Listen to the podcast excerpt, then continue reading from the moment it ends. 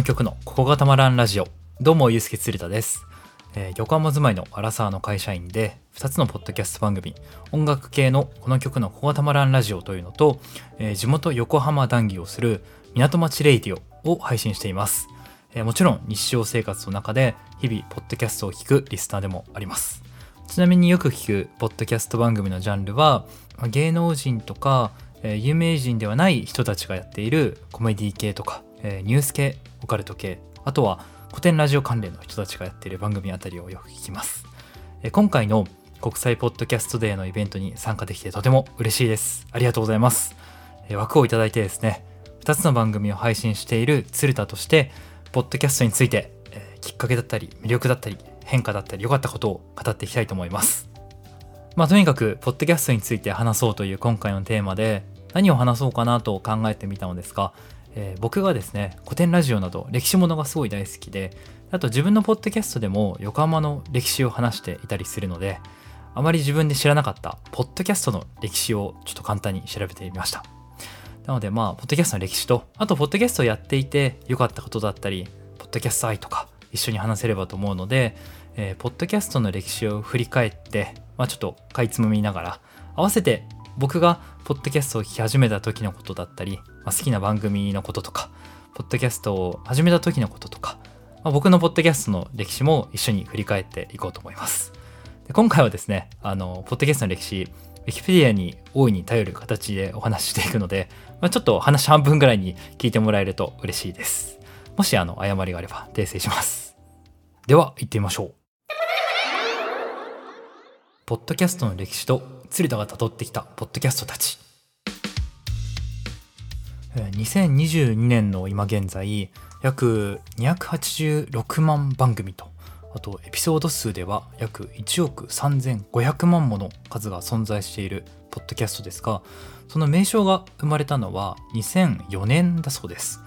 あのダウンロード可能な音声番組っていう仕組み自体は90年代の頭ぐらいから存在していたそうなんですが、まあ、RSS という仕組みを使ってネット上の音声ファイルを配布して、まあ、それを受け取るようにするってしたのがポッドキャストの仕組みで。で iPod でも、まあ、音声ファイルを受け取るということができたので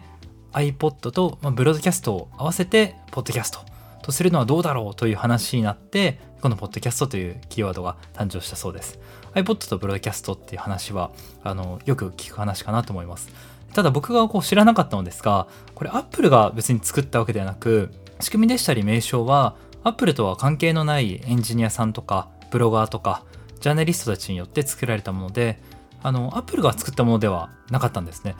ただ2005年に iTunes でポッドキャスト番組をダウンロードして iPod に転送するっていう機能が追加されたりで今では iPhone のあの標準のポッドキャストアプリがああったりとかあのアプリのロゴとか、まあ、すごく Apple と密に発展してきました。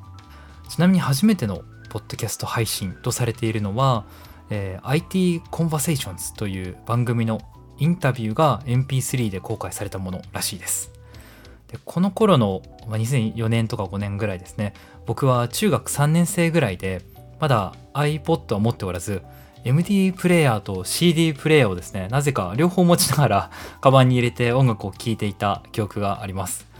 iPod は確か高校生ぐらいの時にクラシック iPod クラシックですねを買ったのが初めてやった気がします。もちろんあのポッドキャストのポの字も全然この時点では知りませんでした。日本では2005年にサービスが始まってでこれがポッドキャストの第一世代と。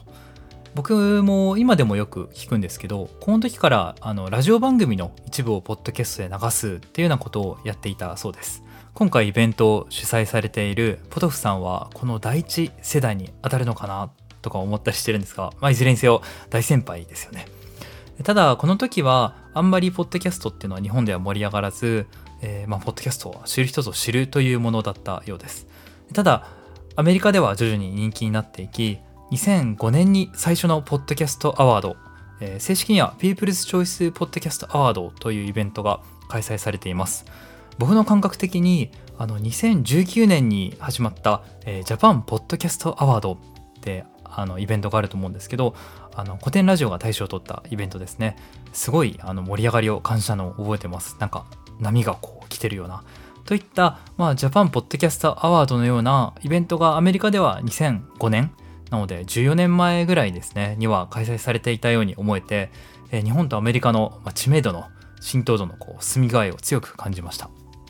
ちなみに2005年初代のポッドキャストアワードの People's Choice に選ばれたのは This Week in Tech っていう、まあ、今週のテックという番組で毎週配信の IT ニュース番組でなんと今も配信されているんですって。すごいですよね。そういえばアメリカは、まあ、日本より長距離運転をするような文化があるから運転中でも聞けるポッドキャストがすごい浸透しやすかったというような話を聞いたことが僕あるんですけど実際のところどうなんでしょうね。僕は家事をしながらや、まあ、外でジョギングをしている時とかあとは電車に乗っている時なのに聞くことが多いんですけど結構日本でも耳だけ開いてる時間帯ってあるなって思っていてなので、まあ、果たして長距離ドライブという環境だったのか、まあ、そういった環境もあるけど、まあ、ただ単に人気になるような番組が少なかった、まあ、あんまり生まれなかったっていうのも一つの要因であったりするのかななんて思ったりしています。音楽やラジオにとって変わって聴きたくなるような番組。うんまあ完全に憶測ですけどね。さて、アメリカでは2005年にポッドキャストアワードが開催されたりその後多くの人気番組が現れていきます。僕は海外のポッドキャストをほぼですね聞いたことがないんですけどあのアメリカでは人気コメディアンが話す番組だったり、えー、ラジオ局の番組を、まあ、ポッドキャストでも配信したりといった形でリスナー数がどんどん拡大していきます。で他にも早い段階からあのアメリカの大統領でしたりカナダの首相が配信するとか政治の世界でも使われるような、まあ、多種多様なポッドキャスト文化が形成されていったようです。日本のペンというメディアでもポッドキャストブームの象徴としてピックアップされていたんですが2014年に始まったセリアルという番組があります。セリアルは犯罪調査をテーマにした調査報道番組でアメリカで実際に起きた事件を調査していくっていった内容なんですがその調査力がすごいと。実際のその証拠の発掘でしたり刑務所にいる犯人へインタビューを行ったりするんですけどで有罪判決が下ったその取り上げる事件がこの番組の影響か再びこう最新の審議に発展したこともあったりあのしかもエピソードダウンロード数は、えー、約3億4000万以上となんかポッドキャストの世界記録を持っているような番組なんですがすごい影響力ですよね。こういった番組がアメリカで生まれていきます、まあ、こういうふうに社会に影響を与えるような番組がまだ日本のポッドキャストにはないのかなと思っていますが最近の日本のポッドキャスト界のこうにぎわいを見てみると、ね、今後社会現象になるような番組が生まれる日も来るんじゃないかな。いや来てほしいなと思っています。2014年というと今回の国際ポッドキャストデーのイベントも2014年から始まったものなんですね。だから今回は第9回目になるのかな。そんなあの2014年はですね僕は社会人にちょうど成り立ての頃でした。この時もまだポッドキャストのポの字も知らない状態でしたね。で僕が初めてポッドキャストを聞いたのは2015年か16年ぐらいだったと思います。当時東京の二子玉川の多摩川沿いに住んでいたんですけれどもちょっと腹の出っ張りを気にして運動せねばということで多摩川沿いのですねジョギングを始めたんですね。でも僕あのめちゃくちゃ長距離走が苦手で。で川沿いの景色はまあ悪いものじゃないんですけど、まあ、飽きるし、まあ、とにかく体が辛いし初めは12キロぐらいでもう本当にしんどいっていうような状態でした。でなんとかジョギングの辛さからこう意識を遠ざけたいと。そうか耳なら開いてるじゃないかということで出会ったのがポッドキャストでした。あの番組に意識がいくと本当不思議なもんで辛さも軽減されるし気づいたら、ね、前回ギブアップしたラインをはるかに超えてそこそこ長いこう距離を走りきってると。個人的にはすごい発見だったんですよね。で結構走るの楽しくなってだんだんむしろポッドキャストを聞くために走りに行くみたいな感じになっていきました。だから今回のお題の一つであるポッドキャストをやっててよかったことといえば僕はジョギングが苦にならなくなったことを一つ大きな良かったこととしてあげます。そんな僕のジョギングのお供になっていた番組は当時何だったかと言いますと辛坊治郎ズームそこまで言うか。伊藤洋一の Round Up World Now。あとハンニバルレクター博士、あとどうしてもちょっと名前が思い出せないんですけどなんかおじさん2人が話してる IT 系のニュースを紹介する番組あたりをよく聞いていました。聞き始めた頃は、まあ、結構ためになりそうなニュース系がいいなと思っていろいろ聞いた結果辛坊さんのズームそこまで言うかと伊藤洋一のラウンドアップワルナウがまあすごい聞きやすくてあの今でも本当によく聞いてるんですけどあのね伊藤洋一さんの番組だと特にあの中国スペシャルでカリュウさんとか出てくるのがすごい好きで なんか意見も鋭いしこれ以上言ったら中国政府に「てんてんてん」みたいなあのよく出るブラックジョークもすごい面白いんですよね。まあただ僕が当時聞いていたニュース系はあのラジオをポッドキャストでも配信しているっていうような番組ばかりでポッドキャストオリジナルみたいな番組は当時あったのかな？少なくとも僕は聞いていませんでした。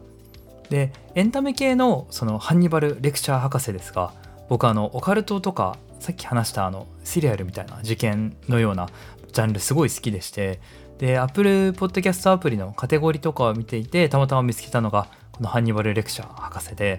あのこれ実際にいた殺人鬼の生涯を、ま、紹介するっていうの番組なんですけどなかなかこう不謹慎であるものなんか小ネタというか下ネタみたいなものがちょくちょくこう挟んでくるのがちょっとあの不謹慎ながら面白くてすごいよく聞いてましたね。もし聞いてくださってる方でハニバルレクチャ博士好きだよって方がいらしたらおすすめ番組ぜひ教えてください。でまあただ僕のポッドキャストブームは一旦2018年くらいで終わります。その頃ちょっと結婚と、まあ、引っ越しをした木にですね、まあ、川沿いを走ることがなくなってで奥さんと2人で住むようになって1人の時間もなくなってそこから数年ポッドキャストからは離れるようになりました。2015年とか16年頃の当時の感覚ですが、えー、ポッドキャストは今よりもっともっとマイナーで番組数もすごい少なかったのかなっていうような記憶があります。アンカーみたいにプラットフォームも多分ないか浸透してないのか番組数も少なかったですよね。ちなみに2015-6年あたりのアメリカではえー、12歳以上で1ヶ月に1回以上ポッドキャストを聞くユーザーは人口の約17から21%くらいいたという調査結果があります。アメリカの人口、まあ、3.3億人として、まあ、単純計算をすると約6000万人ぐらいの人が聞いていたことがある年だったと。すごい数ですよね。日本のポッドキャスト実態については僕の知っている限りだと2020年に、えー、音なると異なるかな？と朝日新聞が共同調査した結果があって同じように1ヶ月に1回以上ポッドキャストを聞いたことあるユーザーは人口の14.2%、まあ、単純計算すると1100万人ぐらいがポッドキャストを1ヶ月に1回以上聞いているということでした。ちなみにアメリカの2020年はどうだったかというと37%に増えていてなので1.2億人ぐらいと。日本の10倍以上10倍ちょっとという数値感です。日本の直近のリスナー数ちょっとわからないんですがあのアメリカはね少なくともずっとどんどんどんどん上がってきてるっていうのがすごい嬉しいニュースですよね。でまた僕の話になりますが、え2018年頃一旦ポッドキャストを聞く機会がなくなった鶴田ですが2020年頃にポッドキャスト熱が復活します。きっかけはやはり運動で、ジムに行き出したんですね。あの近所のエニタイムフィットネスにでそれでまた筋トレとかランニングマシーンのお供にニュース系のポッドキャストを聞くようになりました。再び辛坊さんのズームとか伊藤洋一さんとかあと飯田浩二の OK 工事アップとかですかね。以前のように運動中の耳のお供にという形であくまで運動中の時だけ聞くっていうのところから始まったんですが今回は違いました。ハマった番組がですねできたんです。それがコテンラジオと Best of Best という番組です。久しぶりにアプリを見ていたら番組が数年前に比べてすごい増えてるなというふうに思ってでなんとなくこう気になったものいくつか再生したらすごくやっぱ面白くてハマってしまってそれで運動以外でも家でお風呂入ってる時とか家事をしている時にも聞くようになりました。古典ラジオはスパルタの歴史がこう初めて聞いたエピソードだった気がします。ちょうど吉田松陰の後のエピソードですね。僕あの300がすごい好きだったので聞いたんですがであの壮絶な一生のスパルタ人の一生の内容も濃いしスパルタ人の政治上とかなんかちょっとこう薬となる要素があったりでそこからハマって他のエピソードも引きあさって始皇帝とかあのガンディとかねあの人物を焦点に当てたエピソードもすごいですしあの一方お金とかコミュニケーションとか宗教とか物とかこととか思想とかの歴史っていうのもすっごいなんか勉強になるし面白いし大好きなんですよね。あのポスト資本主義というキーワードも古典ラジオから知ったような気がします。まあ、もしかしたら超相対性理論だったかもしれませんが。でもう一つベストオブベスト。いやこれもう本当に大好きな番組でですねすごいファンも多いと思うんですけど片市さんと宗男さんがお便りで来る疑問にベストな答えを出していくベスト探求系ラジオですね。あの割とこうロジカルなんだけど毎回こう変な方向に答えが進んでいってそれをこうゆるく優しめな口調で繰り広げるトークがもうめちゃくちゃ面白くてですね。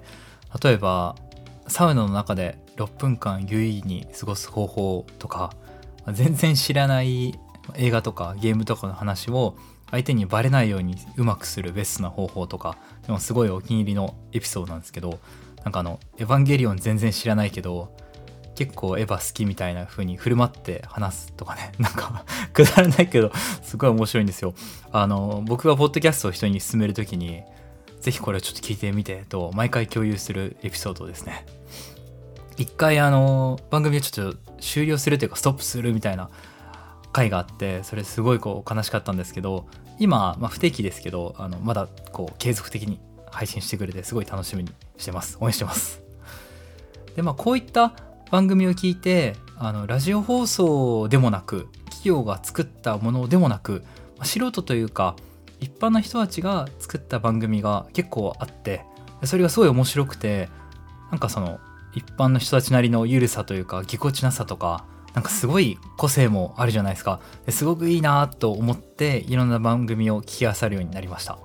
番組の発掘方法は大体番組ページからのその関連で出てくるポッドキャストとか Twitter でその番組アカウントがやり取りしている番組とかを見つけていって例えば足湯さんのニューノーマル退屈日記とか流行り物通信簿、えー、牛丼並盛つゆだく俺たちライブスマターといった番組を聞くようになりました。でこういったポッドキャスターの方々にそういう憧れてですねだんだん自分でも何かこう発信していきたいなという思いを持つようになってきました。2020年の年末からまあその翌年の年明けくらいだったかなと思います。でここからは自分でポッドキャストを始めたこと、まあ、それによってポッドキャストをやってよかったことっていうのを話していきたいと思います。港町レイディオとこの曲のここがたまらんラジオそしてポッドキャスト。よしポッドキャストを始めてみようと思っていたものの、まあ、一人でちょっと話し続ける自信が全然なかったので近所に住んでたあの村田くんという友人を誘ってどんなテーマにするかを話し合ってそしてできたのが港町レイディオという番組でした。オープニングはこんな感じです。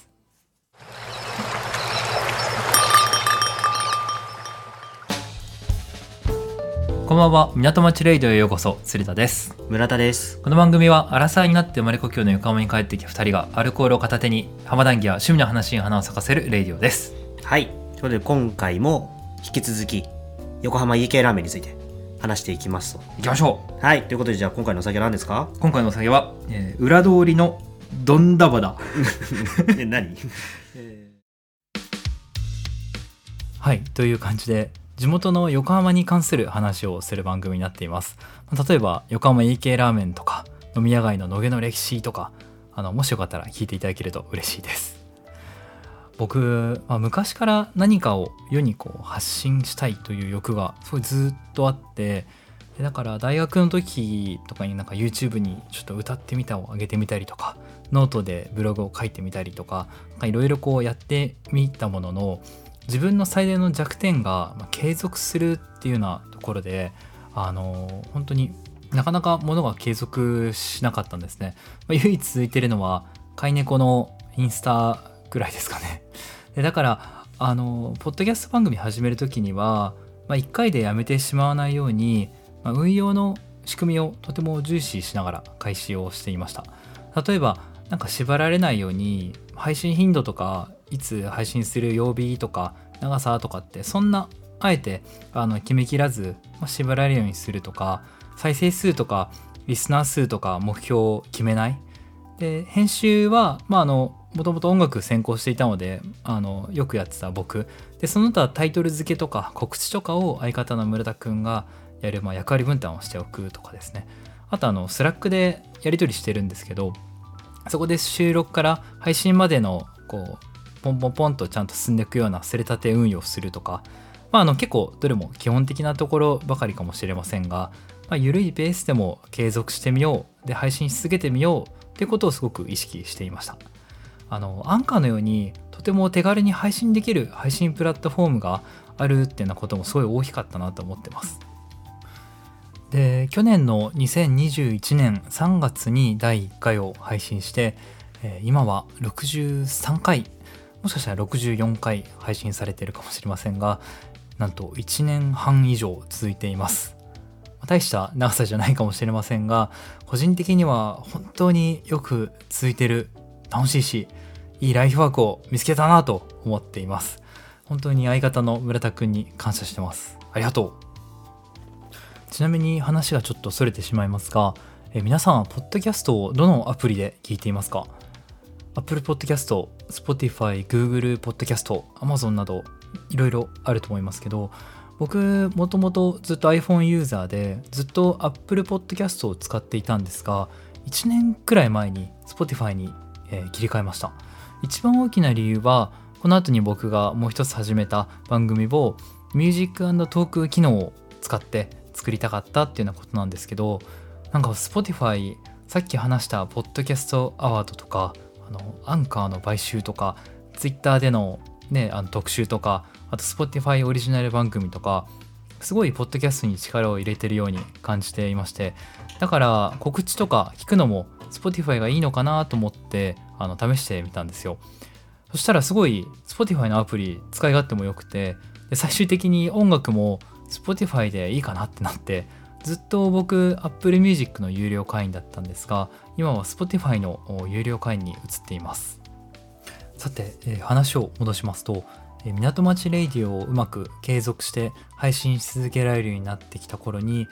えー、横浜ネタ以外に、まあ、僕が好きな音楽とか、まあ、その他エンタメ系漫画とか映画とかですかねを語れるようになりたいなと思って始めたのがその月に始めたこの曲の「ここがたまらんラジオ」です、えー、音楽同じなんですけど冒頭はこんな感じです。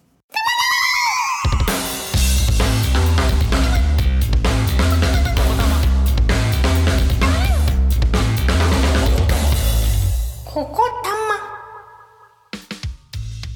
この曲の「ここがたまらんラジオ」どうもゆうすけです。この番組は音楽とビールを愛するユースケツルタが主観をもとに僕がどうしても誰かにお勧めしたいソングを一曲ピックアップしそのたまらん聴きどころをピンポイントで紹介するラジオですクイーンデイビッド・ボーイよりアンダープレッシャーの2分53秒あたり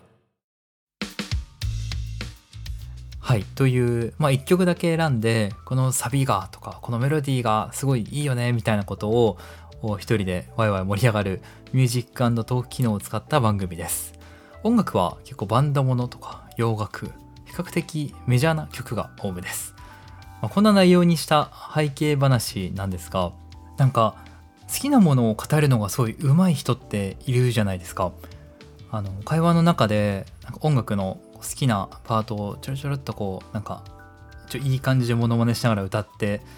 言ったりとかあとあの漫画のセリフをなんかすごい引用したりとかなんか冬のナマズのようにおとなしくさせるんだとか我が心と行動に一点の曇りなしとかあのジョジョの7部の大好きなセリフたちなんですけど なんかこういうのをなんかすごい自然とできる人ってすごいいて昔からすっごいなんか憧れてるんですよね。でも僕あの 今聞いていただいた通り結構こうなんか恥ずかしいのかすごい自信がなくて全然できなくてでもでもやっぱこう憧れはあってやっぱこういうのって慣れだよなと思ってこの番組をやってます。なのであの聞いていただくとこの曲のここがたまらんみたいなここのパートがとかってすごい結構ぎこちないんですけど まあこれも練習だと思っていいだろうと思ってやっています。はい。という自分の番組を始めたきっかけとか内容をすごいお話しさせていただいたんですがまあその上でポッドキャストをやっててよかったなって思うことを挙げてみたいと思います、えー、一つ世の中に自分の作品を発信し続ける手段ができたこと。2つ人とのつながりが生まれたことですと。1つ目の世の中に自分の作品を発信し続ける手段ができたっていうのはその発信し続けるっていうことをすごい昔からやりたかったんですよでもなんかうまく継続ができなくて。でなんか発信し続けるとなんかいつか予期せぬ出会いだったりとか機会があったりするのであのやっぱそのチャンスを生むための土台を作れたっていうのがその作れたこと自体がすごい良かったなって思ってます。本当はねそこから発信をしてそこから生まれる出会いでこれを目指すみたいなのがやっぱかっこいいと思うんですけど僕にとってはやっぱこの発信し続けるってことがまず一つの大きなゴールだったのでそれできたの良かったなって思ってます。何より継続はすごい自信にもなりますしね。で2つ目の人とのつながりが生まれたことっていうとこですが港町レイドでは、まあ、いろんな方に感想をいただいたりつい先日訪問看護ですお邪魔しますという番組をやられている、えー、由美彦さんという方にゲスト出演してもらってあの横浜の話をこうしてもらうっていうような機会がありました。この曲の「ここはたまらんラジオ」の方では逆にゲスト出演という形でえ「シンクパブリック」という番組に出させてもらうことがありました。たくさんありがとうございます。あちなみにシンクファブリックは今回の国際ポッドキャストデーでもあの配信されてると思います。でやっぱり由美彦さんもたくさんもポッドキャストやっていなかったら全然会う機会がなかった方々で、まあ、そういった方々とつながりができるっていうのは本当に嬉しいし良かったなって感じます。ねこれは本当に全てのポッドキャスターの人が思ってる感じていることなんじゃないかなって思いますけどね。やっぱり配信し続けること大事ですよね。あそれと最後に3つ。ジョギングが苦にならなくなったこともありましたね。これもすごいポッドキャストをやっていたことによってもたらされた効果ですよね。ポッドキャストで運動できて痩せれるみたいな。はい、えー、そろそろお時間が近づいてきたかなと思いますので、えー、締めたいと思います。今回はポッドキャストの歴史からまあ本当取り留めもなく 好きな番組とか自分の番組始めたこととかあのポッドキャストをやっていて良かったことっていったことを語らせてもらいました、まあ、僕にとってポッドキャストは継続して発信することができる、まあ、貴重な存在で今後もゆるく長く配信していきますしあとゲストとかコラボとかもっとあの他の番組とのつながりを増やしていくことを、まあ、次にやりたいこと次の目標にしたいと思っています。今回は参加させていただき本当にありがとうございました。30分あの一人で話すの初めてやったんですけどものすごくいいチャレンジになりました。ではまたさようなら。ゆうすけつれたがお送りしました。